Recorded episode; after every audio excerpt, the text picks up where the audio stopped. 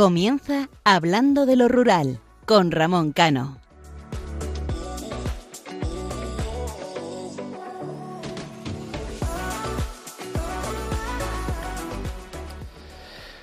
Buenas noches, oyentes. Esta madrugada venimos con fuerza y energía para encarar este nuevo año. Desde que empezamos este programa hemos ido poco a poco recorriendo nuestro país, conociendo los desastrosos datos de lo que está provocando la despoblación, pero también dar una imagen positiva y diferente a todos aquellos territorios. Mostrar esos magníficos pueblos, la inmensa y variada gastronomía y sus fiestas junto con esos relatos y curiosidades. La vida en eso que algunos quieren llamar la España vaciada, para así sacar rédito político o personal, ya me confunde. Por las últimas noticias que leemos todos, nos dicen que defienden la despoblación, y creerme que no dudo, y sí que sé que muchos que no dan la cara lo hacen. Pero a la vez me cuesta que no se presenten o no se quieran presentar como han anunciado a las elecciones municipales, porque por un lado no quieren tener que meter paracaidistas, que se dice, en los pueblos y centrarse más en un mensaje nacional. Creerme que en cierto modo les entiendo, porque me imagino que intentarán cambiar las normativas, los presupuestos o que el mensaje de lo que pasa en los pueblos llegue a todo el conjunto de la población. Pero a la vez, y como defensor a ultranza de los pueblos, su significado y de la población que ahí vivimos, creo que la política municipal y provincial es una conexión que puede hacer mucho y sería mentira si dijera yo que siempre lo he comentado que el tiempo en los pueblos se mide por legislaturas. El medio rural no es un cuadro con todas sus pinceladas preciosas, ni mucho menos. No vengo aquí a engañar a nadie con lo que son los pueblos, sobre todo porque los temporeros, no son buenos para el proyecto que necesitan los territorios que sufren la despoblación. Con todo esto, ¿qué quiero decir? Que en la vida no queda otra que ser coherente, defender las cosas que se pueden y se tienen que defender, aunque en ocasiones se fracase, pero al menos intentarlo. Y ahora llega un momento en el que nuevamente escucharemos multitud de promesas, visitas, palmaditas en la espalda, partidos que, con significados o siglas difíciles de descifrar, vendrán a cambiar el mundo. Y como bien digo, lo iremos descifrando poco a poco en estos cinco meses. No os preocupéis que por opiniones y reflexiones no será. Comento todo esto, sobre todo, porque aquellos partidos que ahora mismo están empezando a defender la España vaciada, quieren dejar a los pueblos sin representación como decía anteriormente, porque se quieren centrar en un mensaje nacional. ¿Y qué pasa con esos servicios precarios que muchas provincias tienen, que muchos pueblos tienen y que muchas comarcas tienen?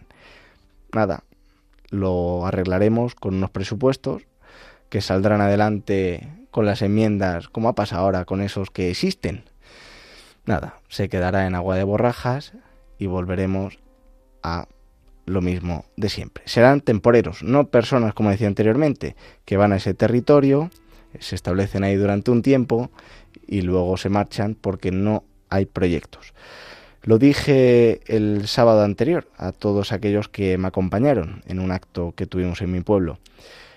Los que aquellos que tienen intención de presentarse a las elecciones municipales necesitan proyectos e ideas. ¿Por qué? Porque el medio rural les hace falta. No quiero pensar que muchos se presentan por quitar a otros, no quiero pensar que muchos se presentan simplemente por llevar una marca, quiero creer, y así creo, que la política municipal es fundamental para los vecinos, es fundamental para el futuro del medio rural. No puede ser que el 54% del territorio nacional realmente sufre despoblación, que se concentren al fin y al cabo la mayoría de la población en unas capitales, ya ni siquiera de provincia, en algunos casos y lo, veremos en este programa y lo hemos ido viendo en otros, sino que se concentren en las grandes capitales.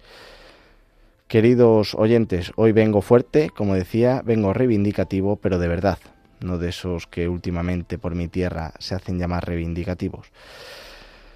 Pero ya cortando este relato y este editorial, les deseo a todos y a cada uno de los que me están escuchando que este nuevo año venga cargado de emoción ilusión, felicidad y salud. Hoy, como veis, muy breve. Les habla Ramón Cano y me acompaña Isaac Palomares. Les recuerdo que nuestro programa es cada 15 días. Los domingos de 12 de la noche a 1 de la madrugada tienen una cita aquí en Hablando de lo Rural, en Radio María. Y pueden interactuar también todos aquellos con nosotros a través de nuestro email, que además últimamente está un poco parado. Esperemos que este nuevo año 2023 venga cargado de muchos mensajes les repito o les digo el correo hablando de lo rural arroba radiomaria.es y también nos pueden seguir en nuestra página de Facebook hablando de lo rural. Y para todos aquellos que no han escuchado los programas anteriores lo pueden hacer en el apartado podcast. Y ahora sí, comenzamos.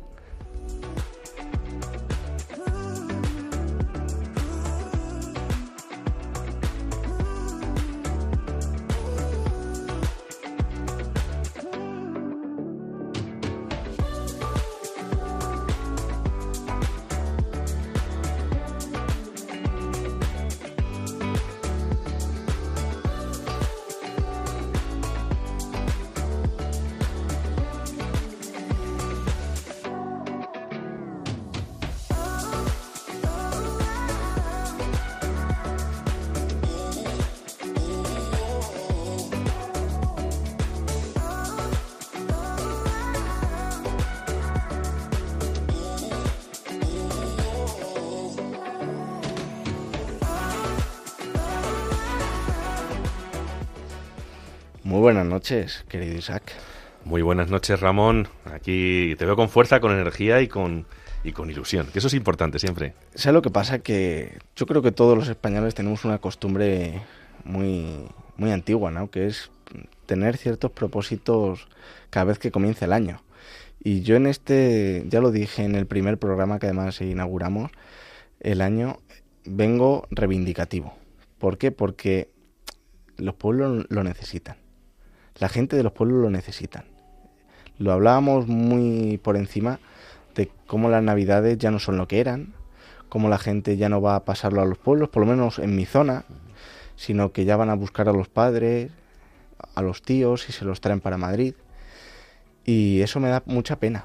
Y sobre todo que estamos en año electoral, y no por hablar de política, sino porque al fin y al cabo repercute mucho en los pueblos y veo que, que desde que llevamos dando caña mmm, poco se consigue. En términos generales, ¿eh? siempre me gusta hablar en términos generales porque hay ayuntamientos y, alcaldes que lo hacen estupendamente.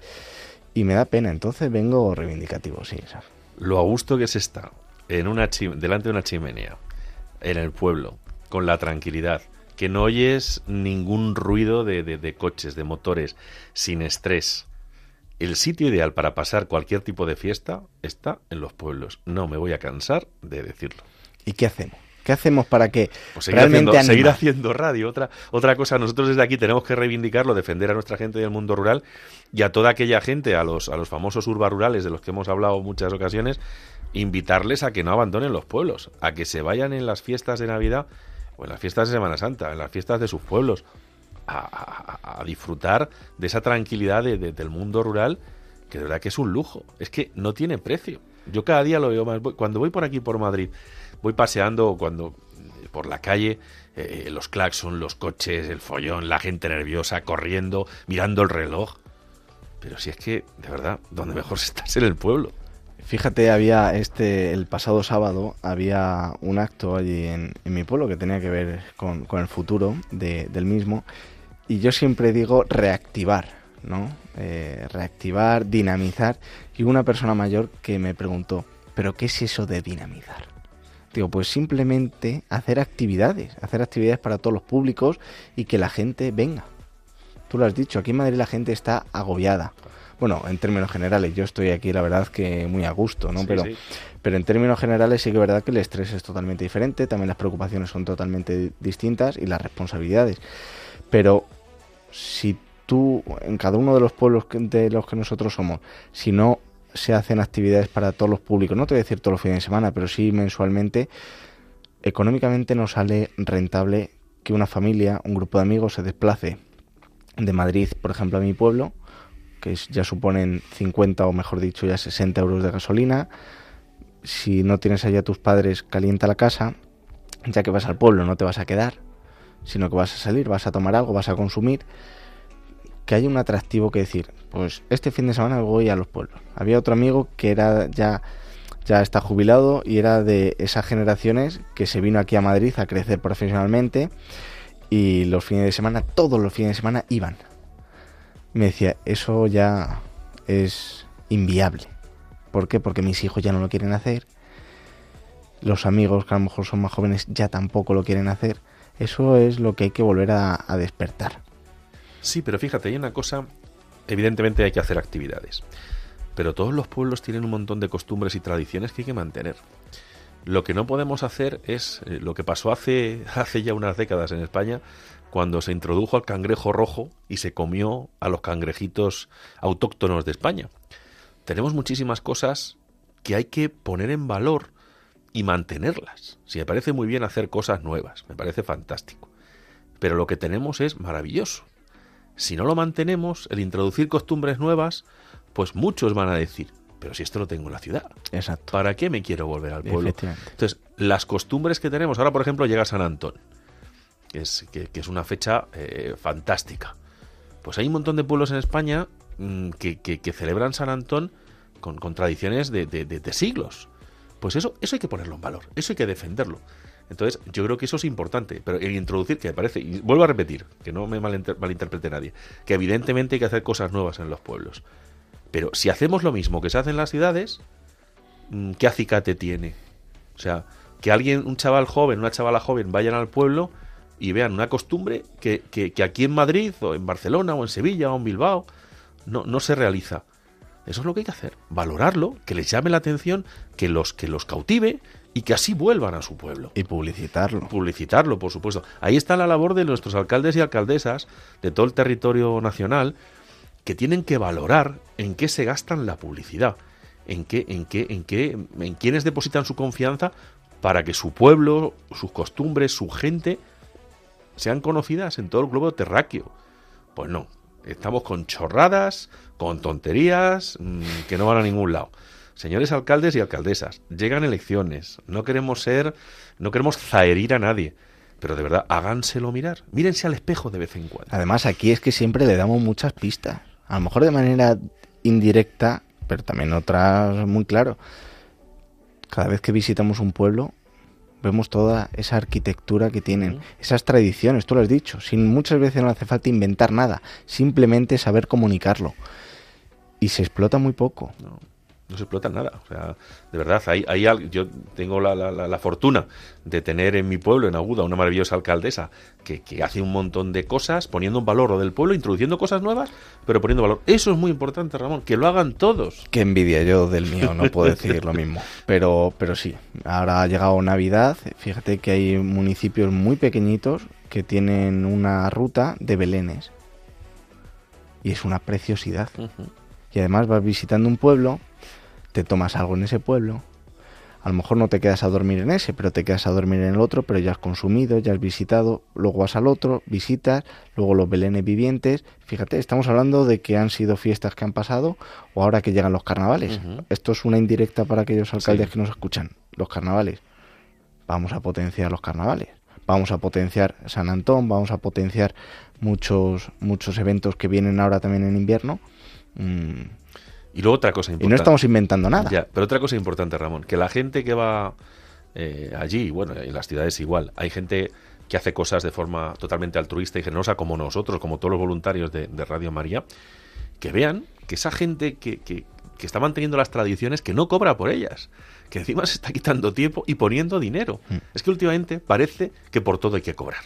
No es que si no me pagan, no voy. Es que si no me pagan, de verdad, que es que no solo está el pago en, en, metálico o con una tarjeta o con un bizum, eso que está ahora tan de moda, que de verdad el pago, el pago del cariño de la gente, del respeto, de, un abrazo, eso vale mucho más que todo el oro del mundo. Pero la gente no lo ve. O sea, tenemos que darle la vuelta a este país, Ramón. O sea, yo este año vengo con la intención, y este es el segundo programa, de darle la vuelta y poner en valor lo que de verdad merece la pena. La verdad que vamos a ver de todo. Vamos a mm. ver. Yo ya veo barbaridades por todos lados. en estos cinco meses vamos a ver auténticas salvajadas y esperemos que también veamos y mostremos eh, todo lo positivo. Esta noche que nos traes en esa editorial Magnifique. Bueno, vamos a hablar un poquito de, de mis sensaciones de cara al año que acaba de empezar. pues todo tuyo.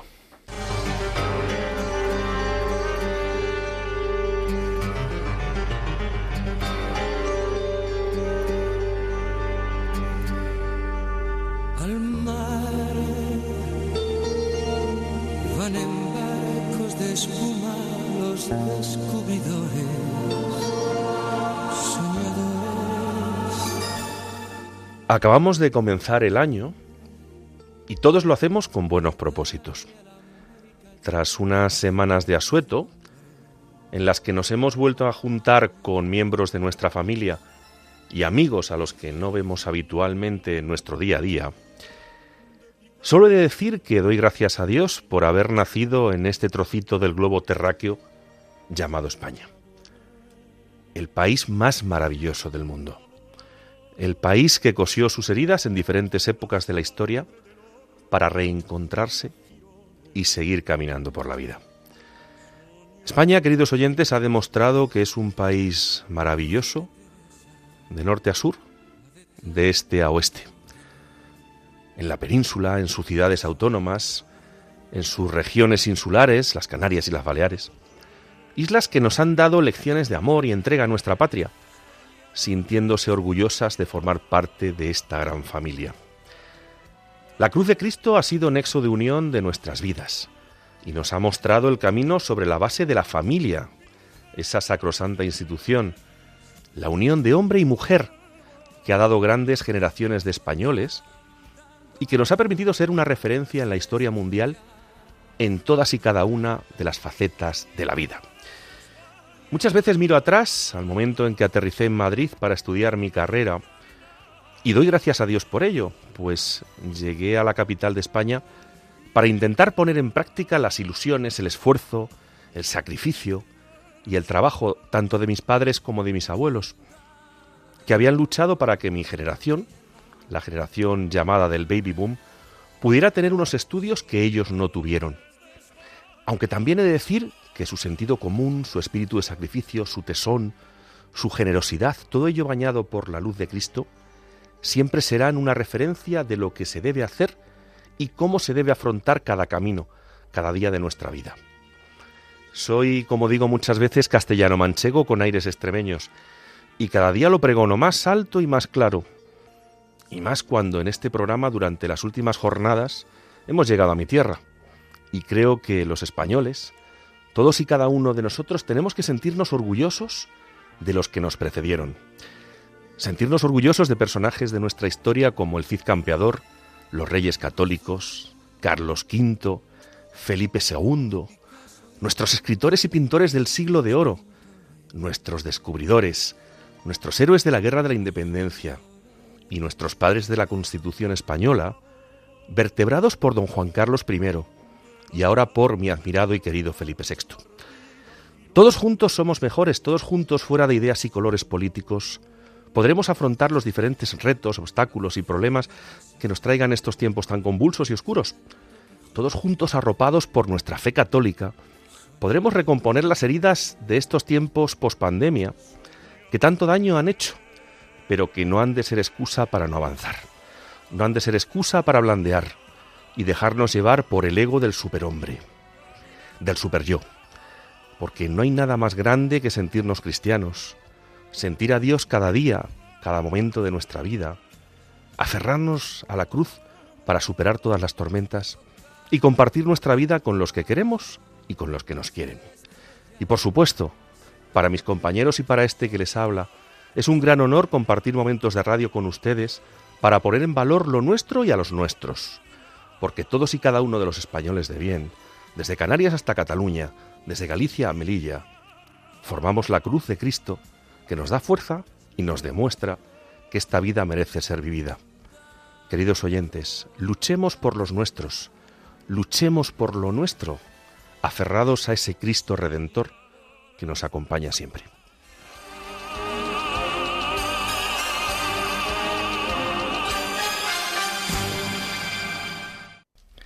Pues Isaac, venía yo fuerte, pero nuevamente nos dejas con la boca abierta. Y como bien decía Isaac, nosotros casi que parecemos extraterrestres.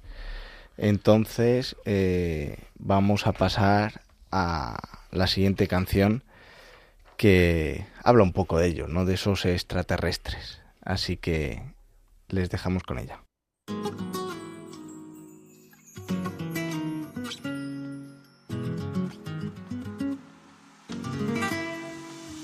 Sigo siendo algo raro, extraterrestre, despistado, atrapado en mi mente. No me busques, no me llames, no molestes. Sigiloso, venenoso como serpiente. No me llames Si es que me gusta vivir, siempre ido sin rumbo, dejando al viento que me llevara. Lo que me gusta de mí, en la calle lo aprendí. Si es que me gusta vivir, siempre ido sin rumbo, dejando al viento que me llevara.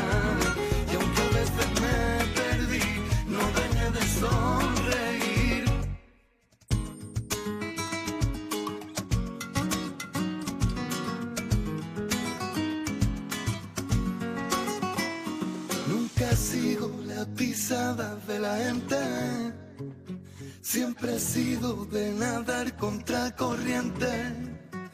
No me gusta el mal uso de las redes, ni las redes que se enredan en los peces. No aparentes quien no eres. Si es que me gusta vivir, siempre ido sin rumbo, dejando al viento que me llevara. Lo que en la calle lo aprendí. Si es que me gusta vivir, siempre ido sin rumbo, dejando al viento que me llevara. Y aunque a veces me perdí, no dejé de sonreír. Ya se van perdiendo las canciones que te hacen sentir. La radio no te pone sino compone reggaetones.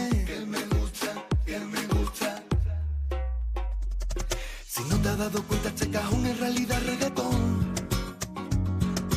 Ya se van perdiendo las canciones que te hacen sentir, que te hacen sentir.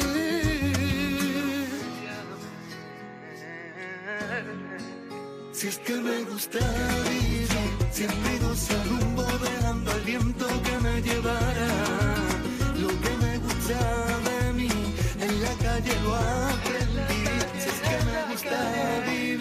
siempre ido sin rumbo, dejando al viento que me llevara. Y aunque veces me perdí, no dejé de sonreír. Me gusta. Escuchas Radio María. Esto es Hablando de lo Rural, un programa de Ramón Cano.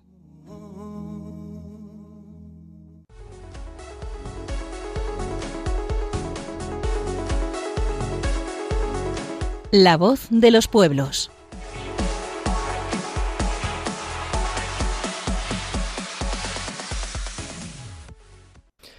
Pues después de escuchar esta canción de extraterrestre de Rebujitos, como bien decía Isaac, continuamos con esa comunidad autónoma de Castilla-La Mancha y ahora en esta ocasión nos vamos a desplazar hasta la provincia de Cuenca para conocer, como viene siendo habitual, los datos demográficos, los pueblos más bonitos y la gastronomía.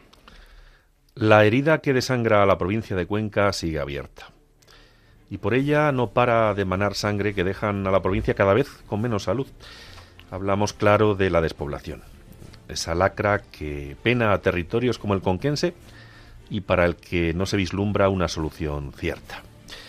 Se intenta arreglar, incluso hay un ministerio, el de reto demográfico, creado expresamente para dar con la fórmula mágica para combatir con el éxodo que sufren distintas provincias españolas. Pero nada. Así, el Instituto Nacional de Estadística volvió a confirmar con datos la problemática. Cuenca ha perdido un 8,7% de su población en la última década. Así se refleja en los primeros resultados de los censos de población y Viviendas 2021, publicados ayer, hace unos días, por el organismo oficial. De esta manera, Cuenca se sitúa como la segunda provincia que más habitantes han perdido en términos porcentuales, siendo superada solo por Zamora, con un descenso del 11,7% y situándose por delante de León, que ha visto caer su población en un 8,3%. Hay que resaltar que más de la mitad de las provincias han visto como su número de habitantes caía en términos relativos. Estamos en 2023 y una rata la tenemos cualquiera y los datos que nombraba Isaac corresponden al año 2022. Curiosamente, en ese podio de pérdida de habitantes en lo referente a comunidades autónomas no aparece Castilla-La Mancha. En este sentido, Castilla y León, que pierde un 6,1% de sus habitantes, lidera esta clasificación, seguida de Asturias del 5,9% y Extremadura del 3,9%. Llama la atención lo sucedido en las regiones del norte, y es que, aunque casi tres cuartas partes de los municipios españoles han perdido población en los últimos 10 años, el que más ha sido Cangas del Narcea, en Asturias, un 15,1%. Además, igual que ocurrió en la década anterior, 7 de los 10 eh, municipios con más de 10.000 habitantes que más población han perdido desde el censo anterior se encuentran en Asturias, que son Cangas del Narcea, Ayer, Lena, Valdes, San Martín del Rey Aurelio, Mieres y Langreo. Por el contrario, Arroyo Molinos, en Madrid, Aranguren en Navarra y Seseña en Toledo han sido los que más han crecido, con incrementos de la población superior al 45%. En cuanto a las comunidades autónomas, estos datos del INE revelan que Baleares, un 7,5%, Comunidad de Madrid, un 4,7% y Canarias, un 4,6%, presentan los mayores aumentos porcentuales. El 72% de los conquenses viven en municipios donde la densidad de población no supera los 12,5 habitantes por kilómetro cuadrado. Y es que solo la capital no se considera zona escasamente poblada. Los casi 17.000 kilómetros cuadrados del territorio conquense se tiñen de rojo y naranja, las dos categorías más graves, en la reciente zonificación de Castilla-La Mancha, publicada por el Gobierno regional para determinar qué zonas están despobladas y cuáles en riesgo de despoblación.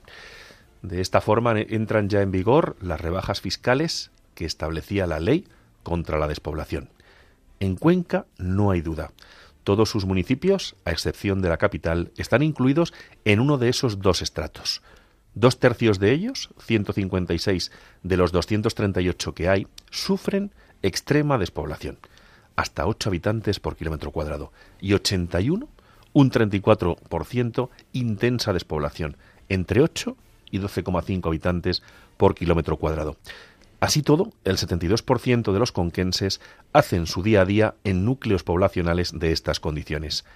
Algo más de 102.000, el 52% de la población total de la provincia, bajo la intensa despoblación y en torno a 39.000 en extrema despoblación, un 20%. Fíjate, Isaac, em, los datos no son nada esperanzadores pero yo no solamente en Cuenca. Yo creo que en todo lo que llevamos recorriendo y siempre eh, matizamos de que el 12,5% de la población, eh, perdón, de habitantes por kilómetro cuadrado es un poco eh, los parámetros que establece la Unión Europea. Pero es que prácticamente en todo el territorio español que sufre despoblación están los datos por debajo de ese 12,5 habitantes por kilómetro cuadrado. Lo decíamos al principio de, de ya del programa, ¿no? Hay un ministerio eh, de reto demográfico. Mm, vamos se le espera. Vamos a hacer el silencio, ¿no? Y casi se lo conoce. Esas famosas oficinas que comentábamos hace ya algunos bastantes meses que se iban a poner en funcionamiento, que se anunciaron a bombo y platillo para revertir la situación demográfica, pues repito lo que he dicho en mi editorial, ¿dónde están los que existen? Me mm. río. Es que, es que de verdad, eh, nos lo tomamos de cachondeo, pero eh, dile a, a ese 52% de la población de Cuenca que vive en una zona eh, intensamente despoblada, ¿qué servicios tienen? Si han visto que ese ministerio ha servido para algo. Muchas veces, por eso era lo que decía al, al comienzo, las diputaciones provinciales, los ayuntamientos, eh, dentro de sus competencias, consiguen muchas veces más cosas que, que el propio gobierno central. No es por ser localista, no me gusta ser localista, me gusta ser eh, iba a decir nacionalista, interprétenlo como quieran, pero... Eh, español. español, claro, sí, pero bueno, estábamos hablando de localismos y provincialistas, pues mm, de verdad lo digo que es que en cada provincia que vamos, a cada comarca que vamos, a cada territorio que vamos, me gustaría dar mejores datos, pero es que son los que son. Y yo creo que la gente es importante que los conozca y digan, pues hay un grupo de locos que defiende esto, que pelea esto, que conoce esto y que no tenemos una varita mágica para cambiarlo, ni mucho menos. Pero yo creo que si hay voluntad y se conoce el territorio, eh, seguramente cambien muchas cosas. Y ahora ya sí que vamos a pasar a la parte eh, que más nos gusta, ¿no? que es dar a conocer los pueblos, dar a conocer esos maravillosos eh, monumentos que tienen, esa arquitectura. Así que Isaac, mm, todo tuyo. Pues vamos a empezar con Uclés es uno de los pueblos más llamativos que, podemos encontrar en la provincia de Cuenca. Desde lo lejos eh, van a poder ustedes eh, ver sus antiguas murallas sobre un cerro que deja ver impresionantes monumentos que nos llevan al pasado de esta localidad, por la que han pasado árabes, judíos, cristianos, cada uno de los cuales o cada uno de los cuales han ido dejando su huella. Conocer los monumentos como la puerta o las puertas de la antigua muralla o los restos del castillo de origen árabe. Es un auténtico privilegio. Eso sí, eh, tengan claro que el lugar más destacado de Uclés es su monasterio, construido entre los siglos XVI y XVIII, el cual contiene diferentes estilos arquitectónicos, como el plateresco, el herreriano, por lo que se ha llamado a este, a este monumento el Escorial de la Mancha o el Churrigueresco. También van a poder descubrir diferentes casas solariegas, como la Casa Palacio de los Torre, los Fernández y los Contreras. Alarcón. Cuenca destaca por tener pueblos en ubicaciones realmente increíbles. Un buen ejemplo de ello es Alarcón, una pequeña y preciosa localidad bañado por el río Júcar y junto a un pantano que se encuentra en lo alto de un peñasco. Su conglomerado patrimonial, además de su impresionante castillo, que hace las veces eh, de mirador, hacen de Alarcón uno de los pueblos más bonitos de Cuenca. Pasear por el recinto amurallado de Alarcón, donde descubrir sus diferentes torres fortificadas, así como un imponente castillo de más de ocho siglos de historia y que hoy en día está habilitado como parador nacional. Otros lugares del Alarcón que merecen ser visitados son la iglesia de Santo Domingo de Silos, cuya estructura data del siglo XIII y de estilo románico, o la iglesia de Santa María de principios del siglo XVI. Continuamos con Belmonte. Es uno de los pueblos con más encanto de Cuenca y que a mí particularmente más me gusta. Una impresionante villa medieval que parece anclada en el tiempo, que se sitúa en el sudoeste de la provincia, donde destacan sus casas blancas tejados rojizos y marrones. Y cómo no, está coronada por uno de los castillos más espectaculares de la comunidad eh, manchega. En lo alto del cerro de San Cristóbal se alza ese castillo, levantado en el siglo XV, y de estilo gótico, gótico mudéjar. Está perfectamente conservado hasta nuestros días y es una de las joyas de la provincia. En Belmonte tenemos otros lugares que ver, como la colegiata de San Bartolomé, construida en el siglo XV, que es de estilo gótico, así como el convento de los jesuitas, y palacios como el del infante don Juan Manuel o el de Buenavista. Priego, muy cerca de la serranía de Cuenca, podemos encontrar numerosos pueblos con un encanto especial y que no pasan para nada desapercibidos. Priego, una localidad fundada en la Edad Media, por la que es un placer pasear tranquilamente, como en todos los pueblos. Te, o pueden visitar algunos monumentos de Priego, como el Torreón de Despeñaperros, la torre que queda vigente de la antigua fortaleza árabe y de igual manera destaca su ayuntamiento de estilo renacentista del siglo XV, así como la iglesia de San Nicolás de Bari del siglo XVI y estilo gótico o el convento del Rosal del siglo XVII y del cual queda en pie su iglesia gótica. Llegamos a Mota del Cuervo. Es uno de los mayores atractivos turísticos de Cuenca y está dentro de la ruta del Quijote. La localidad es uno de los mayores exponentes de, de lo que es la arquitectura castellano-manchega. Además de su vínculo con la ruta del Quijote, destacan sus siete molinos de viento, que aún quedan en pie. Mota del Cuervo ha sido históricamente lugar de paso de diversas rutas, como el Camino de Santiago del Sureste, lo que conllevó un gran desarrollo hace siglos de un patrimonio del que todavía podemos seguir disfrutando. Los molinos de Mota del Cuervo y su paisaje son sus atractivos principales. Eh, de hecho, este precioso paisaje hace que se le denomine el Balcón de la Mancha. De entre los molinos destaca el Molino del Zurdo, que es el único original y que hoy en día es de titularidad privada. También hemos de destacar el patrimonio religioso, como por ejemplo la iglesia de San Miguel Arcángel del siglo XV o la ermita de Nuestra Señora de Manjabacas. Y nos vamos hasta San Clemente. Hay diferentes pueblos en Cuenca que desprenden historia por los cuatro costados. Pequeñas localidades que cuentan con un amplio patrimonio histórico como es el caso de San Clemente. Situado en el sur de la provincia, San Clemente destaca por ser una de las joyas del renacentismo manchego. Descúbrelo eh, paseando tranquilamente por sus calles repletas de casas palaciegas y sorprendentes monumentos. Uno de los referentes renacentistas de San Clemente es su casa consistorial, una impresionante edificación de dos plantas y un torreón que fue levantado a lo largo del siglo XVI. Otro de los lugares que puedes ver es la iglesia de Santiago Apóstol del siglo XVI y también de estilo renacentista, como la Torre Vieja de estilo gótico de principios del siglo XV y a las afueras de la localidad se encuentra el Castillo de Santiago de la Torre, una fortaleza medieval construida entre los siglos XIII y XV. Huélamo. Huélamo es un precioso pueblo de la Serranía Alta de Cuenca, una pequeña localidad que se sitúa en las faldas de un escarpado cerro, adaptándose perfectamente a su difícil orografía. Se caracteriza por tener diferentes calles paralelas a diferentes niveles de altura, que están unidas por escaleras y callejones en pendiente. Por sus calles van a poder descubrir la arquitectura típica de la zona, con las casas encaladas blancas, tejados de color rojo, y entre sus monumentos más destacados se encuentra la iglesia de Nuestra Señora de la Asunción. Castillo de Garcimuñoz. La historia medieval de Cuenca, al igual que la del resto de España, está estrechamente vinculada al carácter estratégico de cada zona. Más aún, como bien decía Isaac al comienzo, con la reconquista. Tal es así que a partir de algunos de sus castillos se fueron creando diferentes villas de gran interés.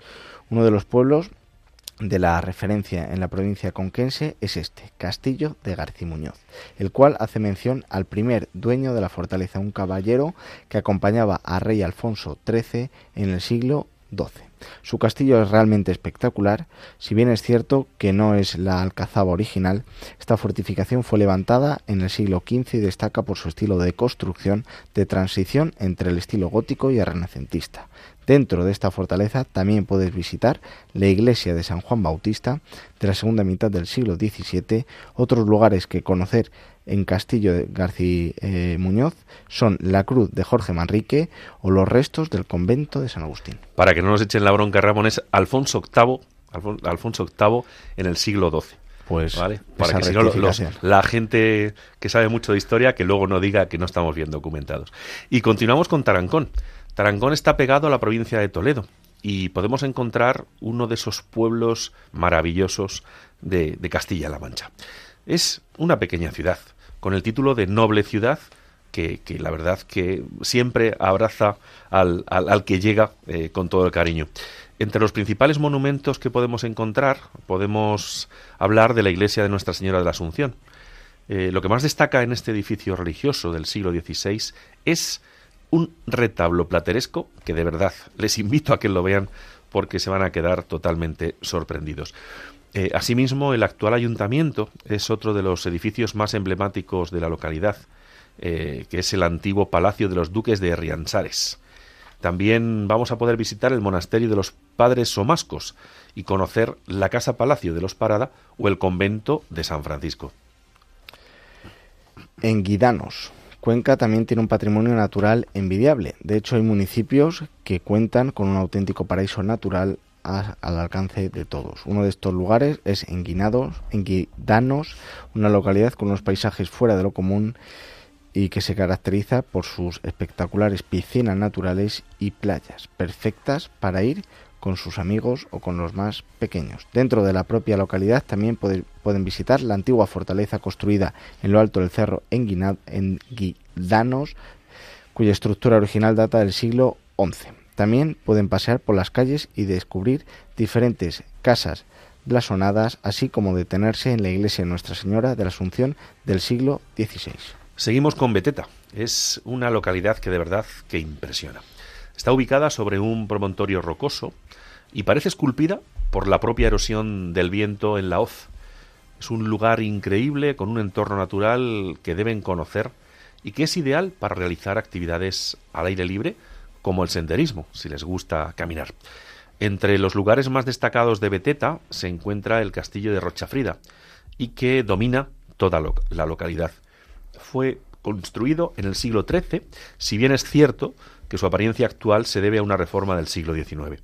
Les invitamos a que pasen por sus calles, por su plaza mayor porticada, que es uno de los mejores ejemplos de la arquitectura conquense, además de otros edificios de interés como la iglesia de Nuestra Señora de la Asunción de estilo gótico y que es del siglo XVI. Y ahora eh, vamos a pasar a Cañete, rodeado entre barrancos y por el transcurso del río eh, Cabriel podemos encontrar otro de los pueblos más bonitos de Cuenca. Sobre una llanura, Cañete se extiende con las casas típicas de la zona, con sus paredes blancas y tejados rojizos. Entre los lugares de interés que puedes conocer en Cañete se encuentran los restos de su castillo de origen musulmán situado en lo alto de un cerro y a las afueras del casco urbano. Por otro lado, puedes visitar también la iglesia de Santiago, la cual fue construida entre los siglos XVI y XVII. Y ahora vamos a pasar a esa sección que nos gusta, como es la gastronomía. Y para ir calentando el horno, Isaac, vamos a escuchar esta canción que seguramente a la gente le traiga buenos recuerdos, ¿no? Pues vamos a ello. Siempre que vuelves a casa, en la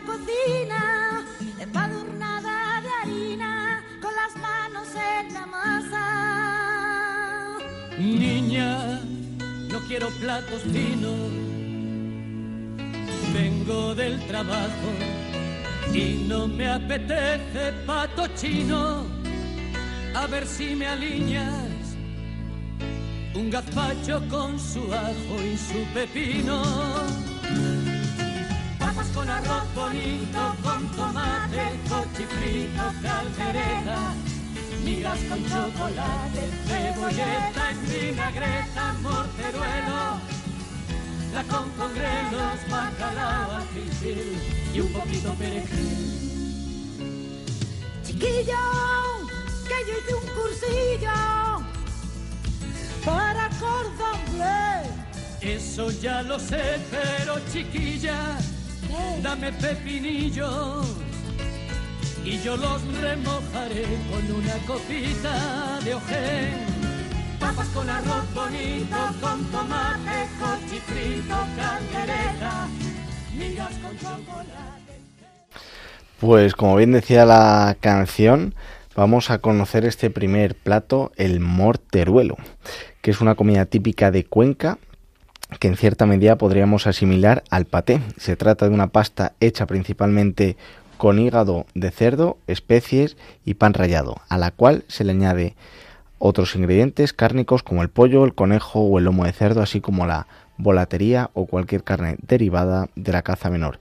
En cuanto a su elaboración, consiste en rehogar el hígado con ajo para seguidamente ponerlo a hervir con agua junto a las especies y al resto de carnes que deseemos añadir. Se debe procurar que las carnes lleguen a deshacerse, por lo que la cocción es larga, como cualquier otra comida castellana.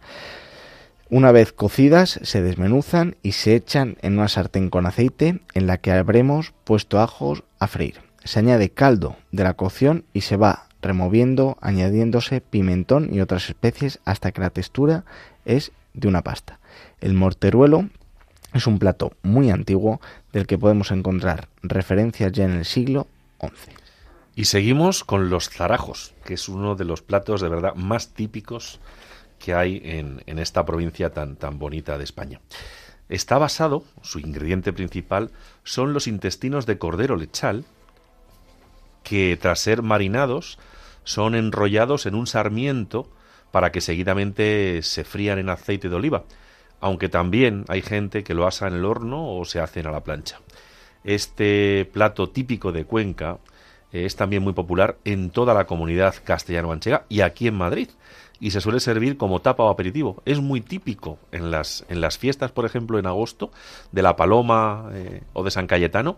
En, en, muchísimos puestos eh, lo ofrecen. Además, Isaac, el, los zarajos, aquí en, en Madrid, eh, toda esa eh, casquería se está poniendo, hay bares que están especializados y la verdad que yo invito a que la gente que a lo mejor tiene algún tipo de que no le gusta de inicio que lo prueben. Pero es que además los zarajos hay una cosa que es importante. Bueno, igual que casi todos los platos de los que estamos hablando y vamos a hablar.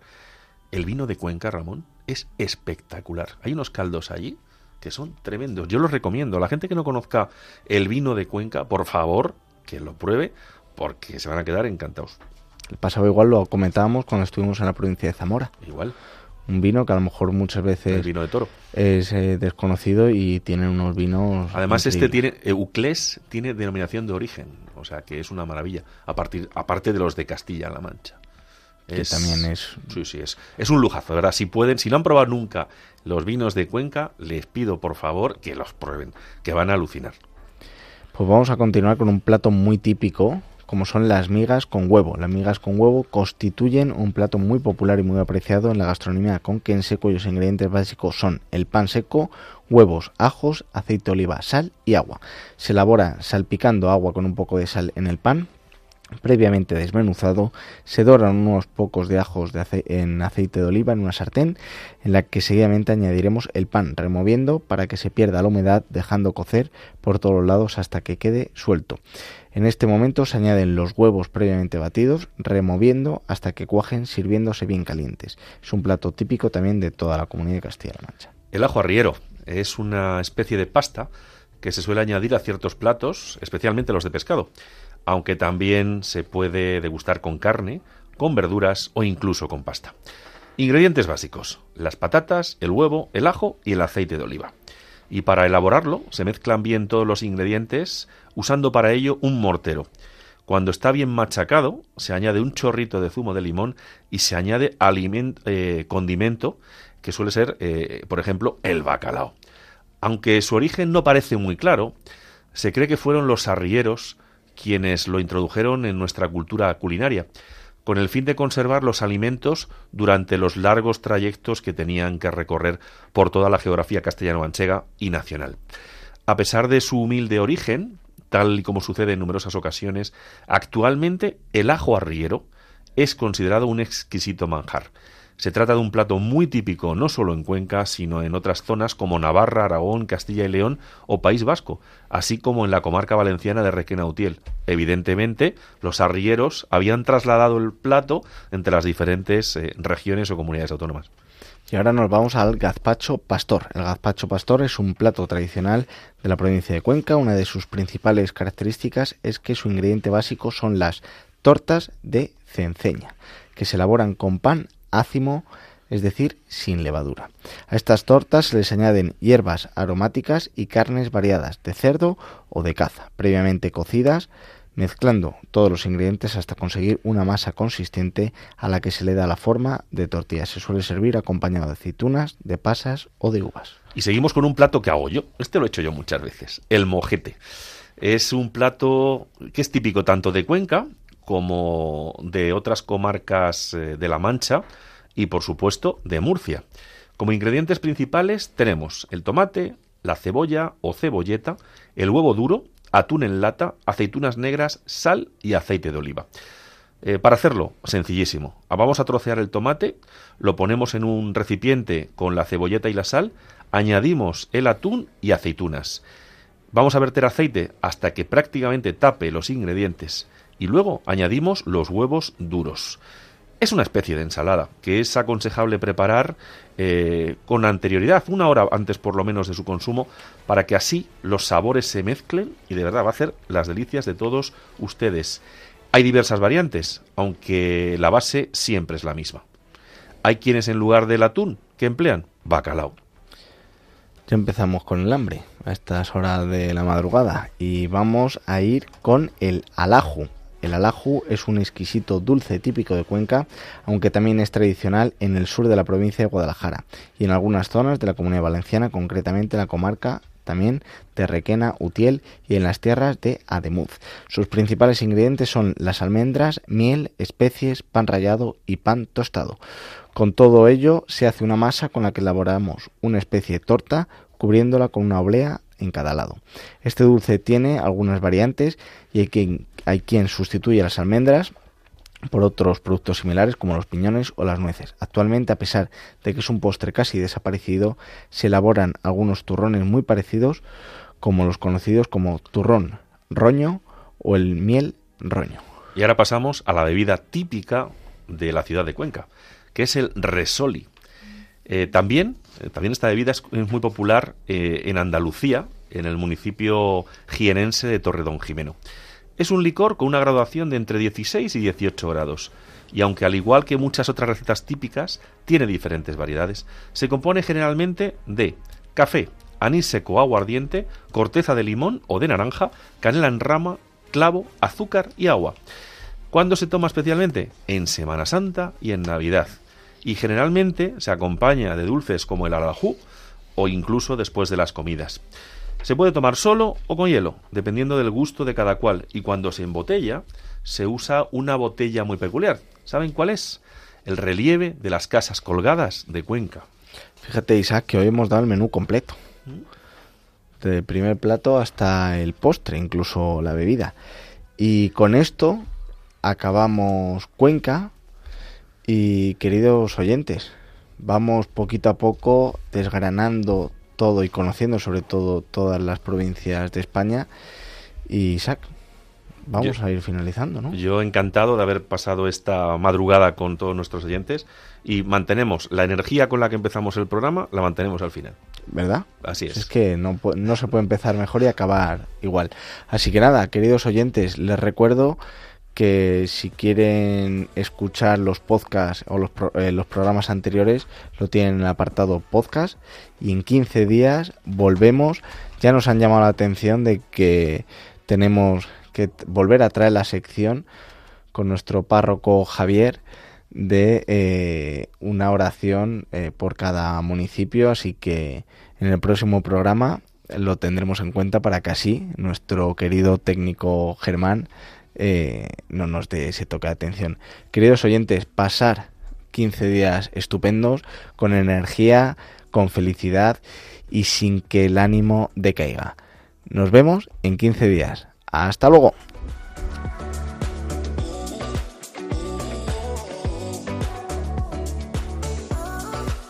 Han escuchado en Radio María Hablando de lo Rural con Ramón Cano.